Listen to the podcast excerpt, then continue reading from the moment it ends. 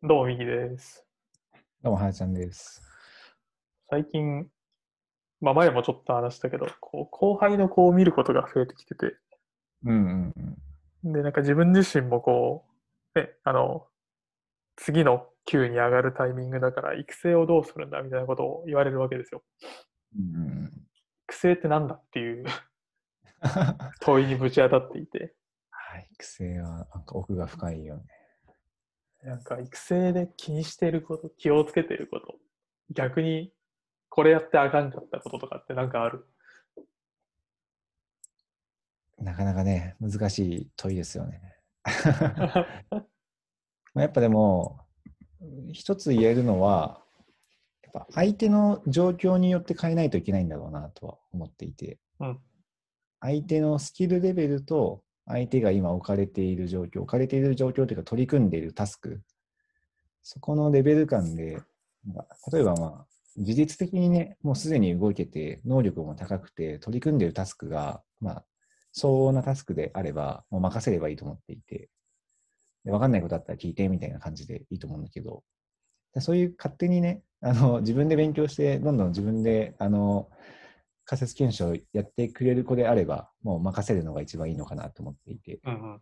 で自分で考えて、自分で行動して、そこで生まれてくる結果。で、まあ、そこに対して適切なフィードバックをしてあげることが、まあ、多分役割なのかなと思うから、そういう自律的な人材は、なんか困った時に適切なフィードバックをしてあげるっていうのがいいのかなと思っていて、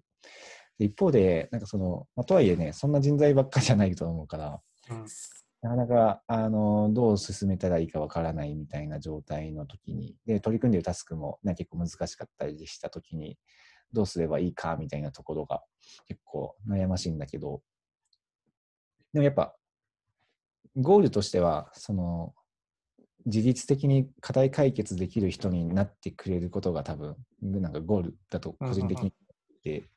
そこに持っていくために何をするべきかっていうのは結構 難しい問題なんだけど、やっぱでもまず能力っていうよりも、その前提として、なんか自律的に課題解決しようと思うマインドを出すことが、マインドを引き出すことが重要なのかなと思うから、なんか、なんだろうな、その小さな成功体験みたいなのをうまく与えてあげて、小さな喜びみたいなのをち与えてあげて、主体性をどう引き出すかみたいなところは、あの上司を見ながら、多分そういうのが重要なんだろうなとは思ってるかな。なるほどね。確かに、その、自律的に行動できてるかどうかってすごい一つ大きな基準だと思ってて、うん。まあそこに至るのに、あの、なんだろうね、3年、最初の3年でできる子もいれば、なんならね、最初1年やらせれば、もうなんかできますって人もいれば、うん。まあ多分何年経ってもって人もいると思ってて、うん。自律的に課題を解くために、小さな成功体験をを持ってもらうために、どうすんねんっていう。ま あそこって、あの、なんだった？あの、誰だっけ？山本なんとかさん。磯六さん？あ、そう。あの人がやっぱ言ってることって、なんかすごい個人的には共感してっていうか、なんかお自分が大学生とかの研究室いたときに、研究室の壁に貼ってあったなと思って、へあのやってみせって聞かせて、させてみせ、や褒めてやらねば人を動かじみたいな。なんかそういうことなんじゃないかなと思う。なので、まあ相手が仮にまだ全然全く分かんないですみたいな感じだったら、自分がこうやって、こうやるんだよみたいな感じで、まずは自分がやってみせ、背中を見せるというか、まあ、成功例を自分で実際に見せるみたいなところで、まあ、こうやりなよみたいな。まあ本当にいエントリーの入り口はそこなのかなとは思うけど。確かにね。なんか、ちょっと最近思ってるのが、まああの、リーダーシップというか、育成の形を相手によって変えるってすごいその通りだなと思ってて、うん。ななんだけど、とはいえ最近ティーチングよりもうん。コーチングの方が、うん。なんか比重がでかくなってないかなっていうのをよく感じるようになってて、うん。なんか、まあ自分たちもそうだと思うんだけど、基本勝手に調べるじゃないですか。うん。なんか教えてもらいながら何かをやるみたいなのが、あんまり自分もあの後輩に対してそんなにしなくなったし、うん。なんか先輩からもされなくなったなっていう印象があって、うん。なんかその辺と、なんかどっちかというと、教えるときにやってるのは、あの、魚の釣り方を教えるというか、うん。あの、この辺に投げるといいんだよっていうのを、こう教えることが自分は多いんだけど、そうだね。それで言うと、まさにそのコーチングみたいな、その、まあ、ティーチングとコーチングの違いは何かみたいなところでね、その、自分の頭の中にある正解を相手に伝えるティーチングではなく、相手が考えていることをどう引き出すかみたいな、相手の頭の中にある答えをどう引き出すかみたいな問いかけをすることがコーチングだと思ってるから、今はね、基本、社会人は基本コーチングというか、どれだけいい質問を投げかけられるかが重要なのかなと思っていて、うんからなんか教えるっていうよりも気づかせるみたいな、なんかそれが重要だって自分で、自分の口で言わせることが結構重要なのかなと思っていて、それはスキルもそうだし、なんか議論していて、議論っていうか、なんか例えばビジネスプランとか考えていて、まあ結構ハウによっていて、なんかその顧客の課題ってそもそもなんだっけみたいなところがおろそかになっているときに、でもその顧客の課題が足りてないよ、顧客目線が足りてないというか、顧客の一時情報が足りてないよとか、そこの具体を指摘するのではなくて、なこれをうまくいかせるために一番考えないといけないこととかってなんだろうねみたいな、そういう相手の相手に考えさせて、相手の口からあまずはあの顧客の解像度高めないといけないかもですねっていうのがもし引き出せるならば、それをするために何が重要だろうねとか聞くと、まず顧客インタビューした方がいいですかねとか、そういう相手の口か、相手が考えて、あたかも相手が、相手が後輩がなんか自分で、その、あ、まず顧客インタビューした方が早いそうですねって、自分が気づいたみたいな状態に持っていくのが結構重要なのかなと思ったりする。うん。いやー、その通りだよね。いい感じの問いをこう投げかけられると、なんだろうな、あの先輩とかからもこう、コーチングされてるときに、うん。まあ、されてるのかわかんないけど、いい感じに確かにそこはあんまり考えてなかったところを、ポンと問いを投げられると、ああ、確かにやります、みたいな。こうですって気になるもので。そうそう。なんか前いた職場のその管理職の方が、ものすごいそれがうまくて、ずーっと問いかけをしてくる人だったんだけど、なんで問いかけ、なんかか確実に全てを理解してそうな感じだったから、結論をみんなに伝えて効率的に動かしたらいいんじゃないかなって横目で見てたんだけど、うんうん。あでもこれは結局そのその人にが自ら気づいた状態にすることでその後のその生産性が結構変わってきて自分でこれが重要だって自分の口から発信したから多分自律的にそこを追求して課題解決するんだよね。なんでその自律性を引き出すみたいなところで言うとやっぱ相手の口からそれが重要だっていうのを言わせた方がいいんだろうなって思ってこっちがあのこれが重要だっていうのを自分から言っちゃうとなんか主従関係みたいな状態になっちゃうから。相手の口からこれが重要なんか重要だって言わせるためにいかに論点コントロールしてあのいい問いかけをするかみたいなところが、まあ、難しいんだけどね。今だからそれどうどうやったらいい問いかけができるのかっていうのをちょっといろいろ調べながらやってるか。なるほどね。いや、でも確かに、なんかそれってすごい高いスキルな気がしてて、うん。なんかね誰に言われるかも結構大事じゃないですか、それを。ああそうねなんか、それを問われて、うーんってこう思って、ああ、じゃあそれをやんなきゃいけないなと思うためには、うんその人との間に多分、こう、信頼関係がないといけないし、うんその人自身は多分、なんだろうな、そのメンバーがやってることをある程度把握してないといけないし、うんでそれを複数人のその個性の違う人たちに対してやってるわけでしょ。うんそれはハイスキルだよねと思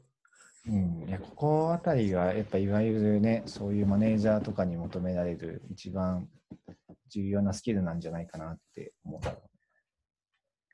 いやー、これができる人は確かに、あの、一人の、なんだろうな、スキルが、スキルフルな人よりも、全然高級取りでいいやなって思う気がする。ね、そうなんだあの、あんなんだろうな、昔入社したての頃とかって、なんかあの人、そんな 高いスキルを持っているわけじゃないんだけれども、で別に自分で何か手を動かしてやってるわけじゃないんだけれども、なんかすごい人がいるなみたいな人って、なな何がすごいのかっていうのがあんまり言語化できてなかったんだけど、なんか今思うと、その辺のあのいい問いかけをして、なんかみんなを、全員を事実的に課題解決できる人材に持っていくスキルっていうのがものすごく高いんだろうなと思うと、あそこはやっぱすごいなって。確かに。やる気にさせていくというかね、うん、やっぱ、シェアアップする力みたいなのがあるんだろうね。動機づけさせる力ってね、相当、なんか、やろうと思ってできることでもなかったりするし、まあ、スキルといえばスキルだし、なんか、そういう結構ね、もともとそういう資質を持った人も結構いたりするからさ、うん、確かに。なんか、あの人の周りに勝手に人が近寄ってくるとか、なんかあの人と話すとな、なぜかやる気が出てくるみたいな人ってやっぱいたりするから、まあ、なんかね、のそういう、まあ、才能と言っていいのか分からないけど、あの特性みたいなところはあるのかなと思いつつ、まあ、一方でね、このしいい問いかけをするみたいなところは、結構ロジカルに考えてあの、スキルとしても身につけられそうな領域でもあるから、その辺はね、しかもまあそこができると、そもそもその議論のファシリテーションも同じような考えだと思うから、うんまあ、論点コントロールしながら、いい問いかけをして、その なんかアウトプットの生産性をを高めていくみたいなところが重要なのかなと。確かに。結局問いから始まるからね。うん、ね、そうそうそう。なんか、昔は結構その、なんだろうな、議論とか、まあ、なんか、あの、ディスカッションしてアウトプットを出してみたいな時に、なんか、より良いアウトプットを最短で出すことが正だって思ってたんだけど、で、そのためには、まあ、ロジカルにいろいろ考えて、仮説検証をしたり、な一時情報を使ったりして、まあ、最短でそこの結論というか、いい結論を出すことが正だっていうふうにけど、なんか少しずつ年次が上がることによって、なんか、でも結局そこに出した結論とかアクションプランに対して人がちゃんと動かないとそもそも進まなかったりするから、うん。となんかその議論の成果軸みたいなものプラス、そこの結論に対するチームの納得感みたいなところが多分重要なのかなと思って、うん。納得感が重要だとすると、単純に最短でいい結論を出すだけではなく、そこに対して、なんかみんなが主体的に考えて、なんかみんなで考えて、みんなが納得した結論だっていう状態じゃないと、多分人は動かないんだろうなと思って、なんでやっぱいい問いかけをして、なんかみんなが考えて、みんなの結論だみたいな状態にいかに持っていくかっていうところが、やっぱファシリテーターかつマネージャーの役割なのかなと思って、難しいなと思いつつ、うん。いやー似たような話で、最近なんか、あの、自分もどっちかっていうと、こう、アウトプットで成果を評価されて、でそれによってこう、なんだろうな、まあ、給料だったら優劣がつくとか、うん仕事が回ってくるみたいな世界の方がフェアだと思ってたんだけど、まあ、フェアで。でそうそうあるべきだと思ってたんだけど、最近はやっぱりその成果を生むためには、その前提になっているプロセスがあるわけで、うん。そこのプロセスの再現性を上げないと、いい成果って再現性ないよねっていう、うん。どっちかっていうと、もっと上流のところうん。をうまくやんないとっていうような思考に変わってきてて、うん。そこのプロセスが、なんだろうな、みんなが納得感ないと本当に動けないのはその通りだし、うん。自分も納得感がないプロセスになってると、同じことを次やろうとした時にできないっていううん。のは結構あるなと思って聞いていた。再現性はね、重要だよね。なんか、結局、結果って、そもそも何でその結果が生まれたかっていうのを考えてみると、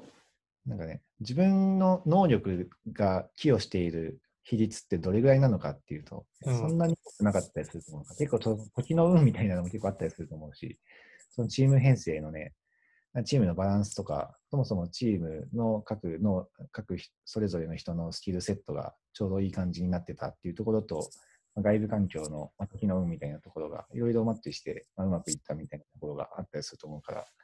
まあ、常にね、あの一定して安定した成果を出し続けている人であれば、多分なんかその人のなんかいろんな特徴があるんだと思うけど、なんかこれうまくいきましただけだとね、結構弱かったりすると思うから、うん、このプロセスでいかに再現性高くするかっていうところでね、やっぱりその再現性っていうところで言うと、なんか何があると再現性が高まるのかなって思うと、やっぱあのファクトとロジックをしっかりつかまない限りは、うん、なかなか再現性が生まれないんだろうなと思うから、なんかファクトとロジックが重要だってよくあの近くで言ってる人がいるんだけど、まあ、その通りかなとは思う、うん、確かに。なんか、個人的にはこう飛躍はあっていいと思ってて、てか飛躍がないと新しいことできないから、なんだけど、その飛躍を起こすまでの過程も全部こう、見えてないと、うん、あ、ここは飛躍したんだなっていうのがないと、それこそ納得感も得られないし、うん、次に生かせない。うん、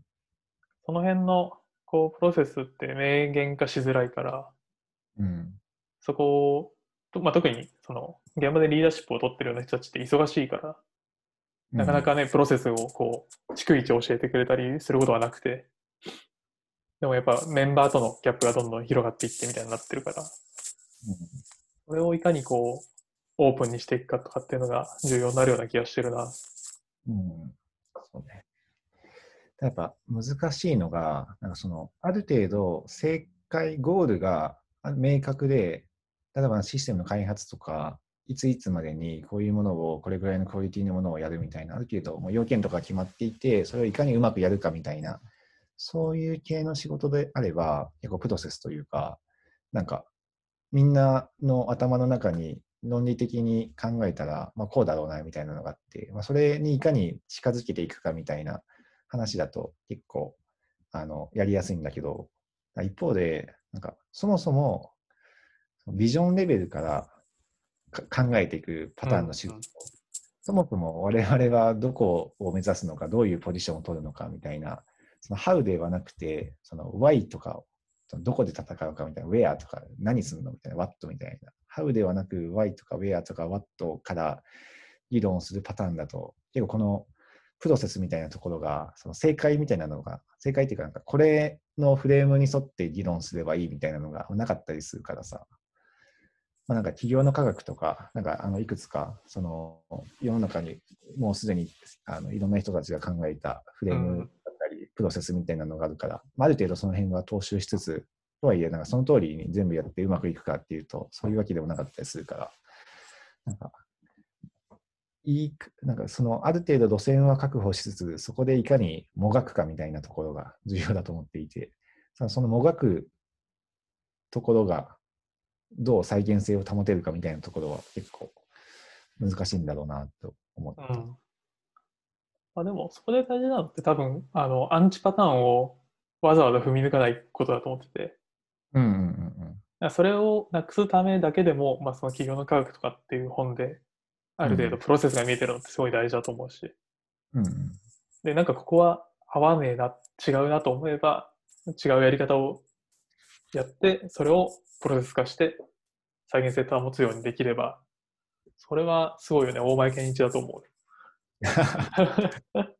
前健一さんの頭脳で一回物事を考えてみたい。35歳で一回ね、本書いてるもんね。すごいよね。化け物だよね。ああ。化け物すぎるよね。なんか、頭の良さの極みみたいな状態で。あれでいて超現場派だからね。そのバランスもすごい。うん、まだやっぱね、大前さんぐらいのとてつもない左脳と右脳を持っている人でさえ、人で、かつ、その、現場の一時情報を誰よりも知るみたいなね、そりゃ、そりゃ最強だよなって思う。うん、そりゃ、そりゃいい答え出してくるだろうな。間違いない。ああとあれだね。育成の話に戻ると、うん。結構なんか、手痛いフィードバックを受けるのって大事だなと思ってて、うんうんうんでまあ、誰から受けるかも結構大事なんだけど、あの、自分が外の会社に出てた時に、うん。結構重たい案件をやってて、うん。で、まあ、新卒の人何人かとこうチームを組んで重たい案件やってて、うんまあ、これ結構やべえなと思ってたんだよね。うん。まあ、だから、あの、自分がぐいぐい引っ張って管理して、でお客さんとも握って、あのメンバーの進捗も管理してみたいな、そのマイクロではないけど、っうん。てやってて、まあ、あの案件自体は収まりましたと。うん。どちらかと成功したと思ってるんだけど、うん後でその新卒のすごいよくできる子に、その、うん外に出ちゃってたから、あんまりフィードバックを上司から受けるタイミングがなくて、うん。どちらかというとなんかちょっとお客様みたいな感じになってたから、うん。でフィードバックを受けるタイミングが少なすぎるからフィードバックをしてくれってお願いしたときに、結構ね、あの、そのチーム運営とかでみんなをチアップしててすごくモチベーション上がっていったのは事実で、お客さんともよく握れていて、あの苦手な分野、まあ、資料作成とか、うん。対交渉とか説明とかを全部引き取ってくれたのはめちゃめちゃ良かったですと。うん。うんなんだけど、悪かったところで、なんか自分の仕事を人にやってもらってる感うん。があるって言われて、結構、おーなるほどねって思ったんだけど、なるほどね。なんか、多分今自分がいる会社の仕事とかも、結構お願いをして他の部署にやってもらうことが多かったりするから、うん。それが当たり前のように染みついてたんだけど、うん。なんかそもそも同じチームで同じ仕事をしてて、同じ目標に向かってやってるんだから、うん。それはロールが違って、やることが自分のものだって分かってたらやりますよと。うん。そんなお願いされなくても、それは自分の仕事で責任持ってやるんで、あんまりこう、舐めないでくださいみたいなことを言われたんだよね。あなるほどね。そう。まあ彼はめちゃめちゃ活躍してるんだけど、うん。らそういうフィードバックを、あこいつはできるなと思ってる人からガンと受けて、あそうだなと思って、次のタイミングで改めるみたいなのってすごい大事だなと思ってて、うん。間違いない。そのフィードバックがないとあんまり伸びないんじゃないかなってのは思そうだよね。今の、なんだ自分が相手に対するフィードバックもだし、相手から自分に対するフィードバックもっていうのでね、別にフィードバックってなんか上位の役職が下位の役職にするものでもないし、そのフィードバックみたいなのは、あの、ちゃんと仕事のプロセスの中に組み込まれている状況が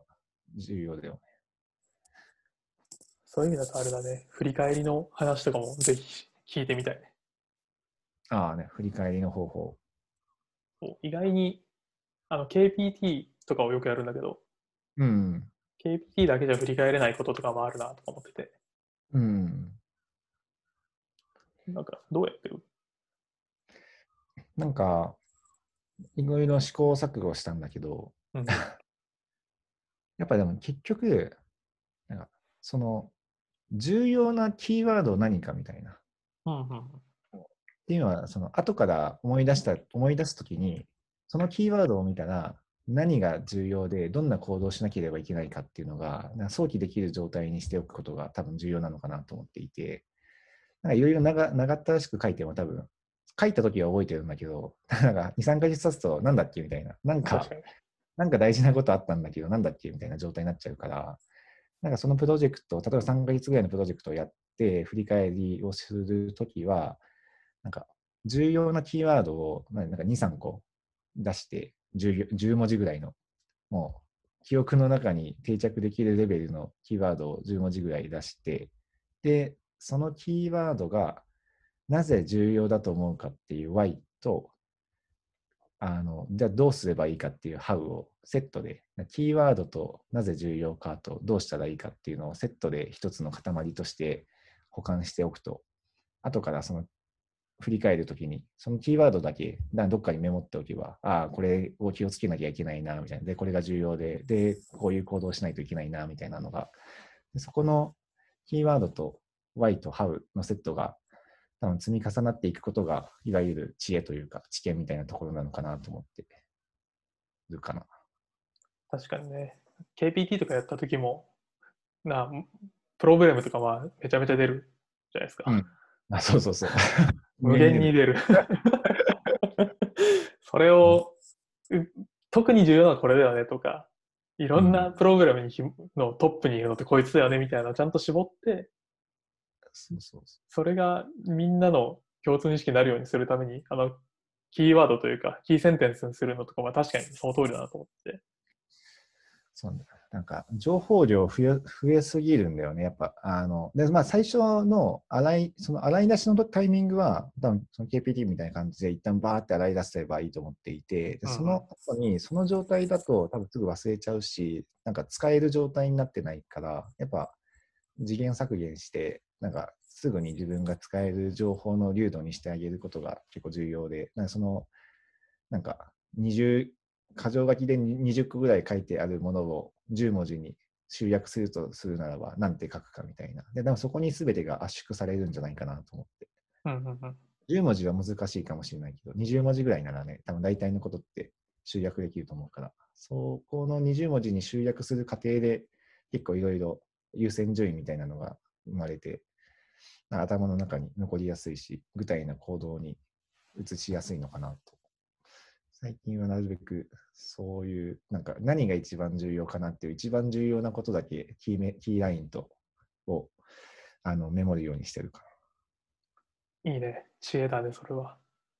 もうだからね出ないとなんか過去のことがすべてなんか右から左へ流れていく 何もストックされてないないろいろ動いたけど何したんだっけみたいな状態になるからまあ一つもしくはなんか結構重めのやつだったら二つ三つみたいなのがあると結構いいのかなと。うん確かに。無理やり育成の話にすると、多分、育成される側の人って、そんな感じで情報を受け取りまくってるから、シャワーのように。うん。なんかどれが重要やねんって多分思ってると思うんだよね。うん。ああね。だから、ここだけは重要だからっていうのを、ちゃんとこう、こっちから伝えてあげる努力は、うん。でそれを一緒に考えて、なんで重要なんだっけ、それっていううん。のをやると、なんか、明日から使えそうだなと。なんか最近よくやるのはその優先順位みたいなプライオリティをその考えてもらう何が重要だと思うると、やっぱみんな頭はさ、ちゃんとなんだ地頭いい人が多いからさ、なんか自分なりのロジックで、なんかこのこの10個あるのうちで、まあこう、なんか相当するならこういう優先順位付けですかねって仮にしたら、えなんでみたいなのを聞いていくとな、なんとなくそこの論理構造とか、そのそもそも捉えている前提知識とかが見えてくるから、なんかまずはその オプオプション、まあなんかね、基本に戻ってしまうけれども、そのあオプションの洗い出しと優先順位付けみたいなところで、結構な仕事のそのタスクの相手の理解度とか、その辺が見えてくるんだろうなと思うね。うん、確かに。早くそういう、それの重要性に気づいてもらうために、あのとっとと修羅場に入れるのが大事な気がしてきた。うん、あ 確かに。なんか自分のキャパで抱えきれない、うん。抱えきれないギリギリのラインのこうタスクをバンって持ったときに、うん。全部できないなっていうのが多分その瞬間に初めてわかるから、っうん。そうだ。ていう実践の場に早く投入してあげるのがいいんだろうね。そういう意味であんまり T 字じゃないんだろうなっていう自分の理解が勝手にスンと落ちたわ。うん。とりあえずね、やらせてみるっていうのがね、まあその、プロジェクトの結構コアなところとかを急にやらせるとね、ちょっと、